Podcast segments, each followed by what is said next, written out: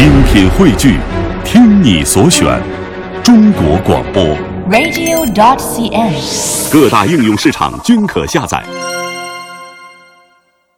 聆听一小时，感受全中国，魅力中国，欢迎您的持续锁定收听。来到我们今天节目最后的中国采风。说到扇子呢，在中国源远流长，自古呢就在上古的时候呢就出现了。那随着朝代的发展呢，扇子的功能由其最初的这个张面遮阳挡风纳凉，逐渐形成了以在扇面上题诗作画为核心的扇子文化。那今天中国采风我们要为您说的是这个杭扇。嗯杭扇呢，它是浙江杭州非常著名的汉族传统工艺品。杭州啊，是中国生产折扇的名义，自古呢就有杭州雅扇之称。在南宋时期，许多制扇的名匠和画扇艺人，随着北宋王使南渡，呃，集于临安，就是说今天的杭州。在明清时期呢，杭扇的发展是更为兴盛。当时的杭扇与丝绸、茶叶齐名，被称为是杭产三绝。说到杭扇，它有着非常深厚的历史人文底蕴了。那么今天的中国采风，我们的记者将会带您走进浙江杭州，了解杭扇它的历史跟文化内涵。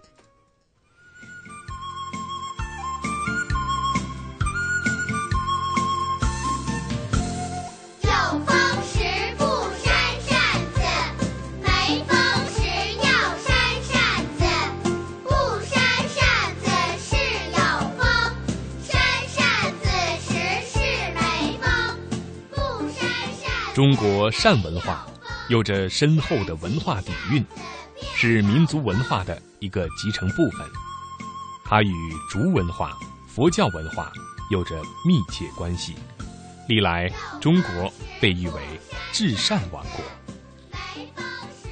中国善文化起源于远古时代，我们的祖先在烈日炎炎的夏季，随手猎取植物树叶或动物的羽毛，进行简单的加工，用以仗日引风。因此，扇子有仗日之称。这便是扇子的出源。扇子在我国已有三四千年的历史，上至帝王，下至平民，都在使用扇子。历史上，许多文人墨客一出场，总会手持羽扇，以示智慧斐然。这一形象也很容易让我们联想到三国时期蜀国丞相诸葛孔明。两千多年以前的诸葛先生，为什么总是与一把扇子不离不弃呢？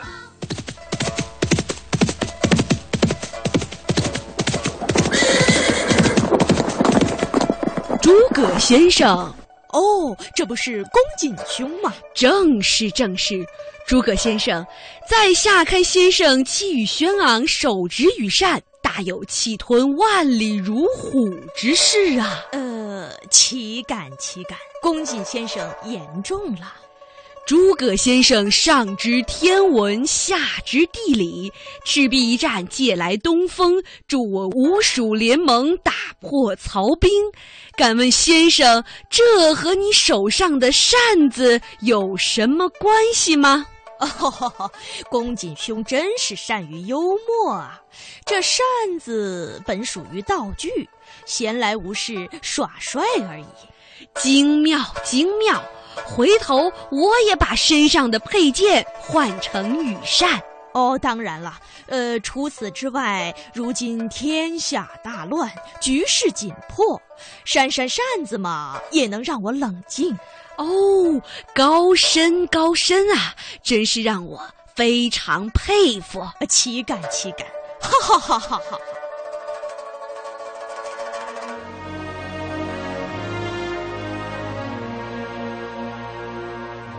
通过上面这则演绎出来的情景，我们也不难发现，文人随身带一把扇子，既是身份的象征，同时也是当时的一种社会潮流。扇子就是智慧和文化的一种物象。杭州王兴记扇子是中国最负盛名的传统名牌扇子，曾作为进贡皇室的贡品，冠以“贡扇之誉”。王兴记扇子与丝绸、龙井茶齐名，被誉为杭州三绝而名扬天下。历来还被书画名家们题字作画，被国家博物馆收藏，被国家领导人作为国礼馈赠，被国外客商称为“东方瑰宝”争销而远渡重洋。在一次展销会上，王兴记总经理孙亚青向客人。介绍起了杭州纸扇，这个都是用那个温火给它烙出来的，就是刚才那边有个人在烙花的，待会可以看一下在烙花烙。一把扇子要完成的话，它最起码要做到三十多道工序，每一道工序都是要工艺人员他要学很多年、十几年以后才能拉到这种细的程度，因为它的图案整一幅图案它是栩栩如生的，呃，一幅仕女。像这一类扇子呢，就是我们江南的一个特色的一个黑纸扇。据《杭州府志》记载，苏东坡在杭州时常常亲自断案。一日，有人告一家扇子铺欠钱不还，把被告叫来询问。那扇子铺老板说：“不是不还钱，实在是因为这天气久雨转寒，扇子卖不出去了。”苏东坡听了，让他回去拿二十把扇子来，就在大堂上用判事笔随意在扇子上做行草或枯木竹石，然后交与扇铺老板。早有人将此事传了出去，扇子铺老板刚一出门，就有人来买他的扇子了。一转眼的功夫，扇子就全部卖光了，于是还了债主的欠款。杭州纸扇研究者毛卫东，苏东坡在杭州做知府的时候啊，他在院子里面，呃，在那个与一本与一些朋友啊，呃，在那个就作诗作画啊，诗友啊，在作诗作画。这时候啊，那个铜鼓就那个各个衙门的鼓啊响起来了。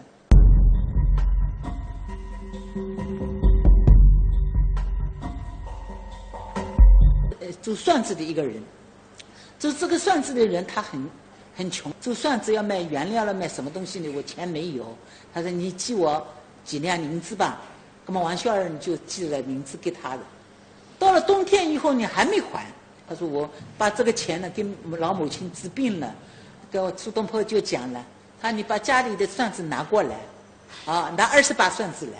拿了二十把算子以后呢，苏东坡呢就给他画，画好了以后啊。”他说：“你把那个扇子拿出去，我这一把算子，他说就有五十两银子，好卖了。后来呢，他走出衙门就叫了好多人拥过来了。一开始苏东坡画的算子一抢而空了，二十把算子全部卖掉了，这个钱就还给王小二了。呃，这个就是通过名人啊、文人墨客作画以后，他的艺术身价就成成倍的提高。”王兴记总经理。孙亚青，如果说他把他自己的，呃，书法也好，书画也好，放在这把扇子上面，一个是代表一张名片，第二个呢，他可以把他自己的，呃，木宝的东西呢，可以作为一种文化的交流，可以这种友谊的象征，可以送给亲朋好友。其实这个东西现在流传下来有很多我们古老的，有上千年的这种，呃，那时候比较有知名度的绘画，那到现在来的话，它这个身价就象征，这个是永远传下来。文人情怀是要借物发挥的。苏东坡借扇行善，扇子亦善。在当今的艺术品收藏和拍卖市场上，古今精美的扇面作品都备受追捧。几百年来，扇面绘画已经成为一个专业行当。由于扇面绘画需要具备非常高的工艺和艺术水准，那些自身承载着历史和艺术价值的扇面作品，自然价格不菲。呃，画在扇面上，要不能打草稿，就要你实际画上去。实际画上去的话呢，就是要看你的水平高不高了。你水平不高的话了，你一下子画不上去的。本身那个扇子啊，它有折杆的了，一折杆有七高八低的了。所以那个明代的那个书法家叫祝枝山，祝枝山他他不是讲的嘛？他说的在算直算上面画画了，好像是一个舞蹈家在瓦楼上面跳舞了。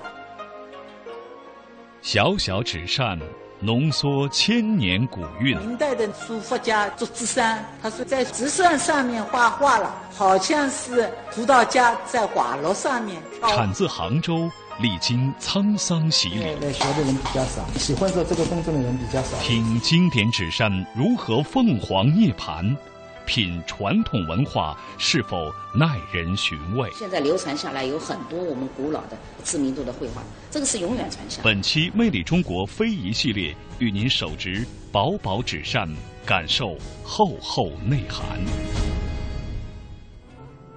黑纸扇以试之涂扇面，色泽乌黑，经久耐用。黑纸扇不仅要制作扇骨，还要经过糊面、折面、上色、砂磨、整理等八十六道工序。它的扉面要用质地绵韧的纯桑皮纸做原料，两面还要涂刷几层饰漆。涂刷扇面的饰漆要用力搅拌，搅拌后提至二尺高，漆叶下垂成丝而不断，颜色乌黑而透亮时才合用。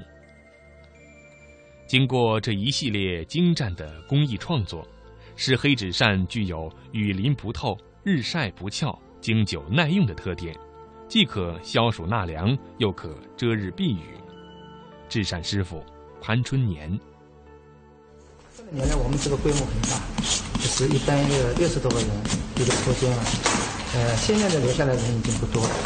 呃，就是关键性的就是一个呢工种辛苦，第二个呢就是老师在手上面因为手工生物嘛，你要做的时间容易在手上面划划伤啊。还有一个可能一不小心可能这个刀啊或者手上面有口子，就是年纪轻的时间做的时间呢，呃。可能用力过度啊，长期这一个手势吧，就这色可以变形了，做的变形了这个，嗯，所以现在现在来学的人比较少，呃，来做的人喜欢做这个工作的人比较少了，也是也是千。大姓名，一共有在王兴记里做了三年多，一共工龄算起来，我做做这个扇子已经四十多年了。近来，随着黑纸扇的市场需求增加。便有人出面组织村里的年轻妇女参与到黑纸扇制作中相对简单的一些工序里。这些人朴实勤快，手脚麻利，干活效率也高。在普通扇子的加工过程中，像钻孔等工序，也有人熟练地使用电动机械来加工，使得产量有了明显的提高。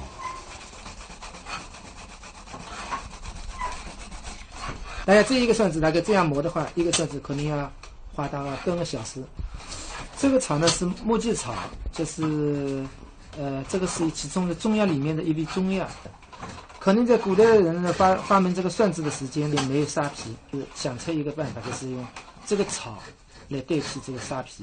这上面你看呢，这有一条一条的，就比较有毛刺一样，可能打磨起来也比较光滑。你看呢？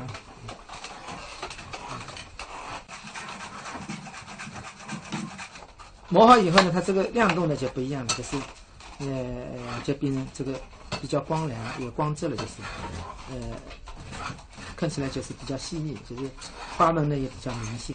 好的，那么刚才我们的记者是带您到浙江的杭州去感受了一下杭扇的魅力。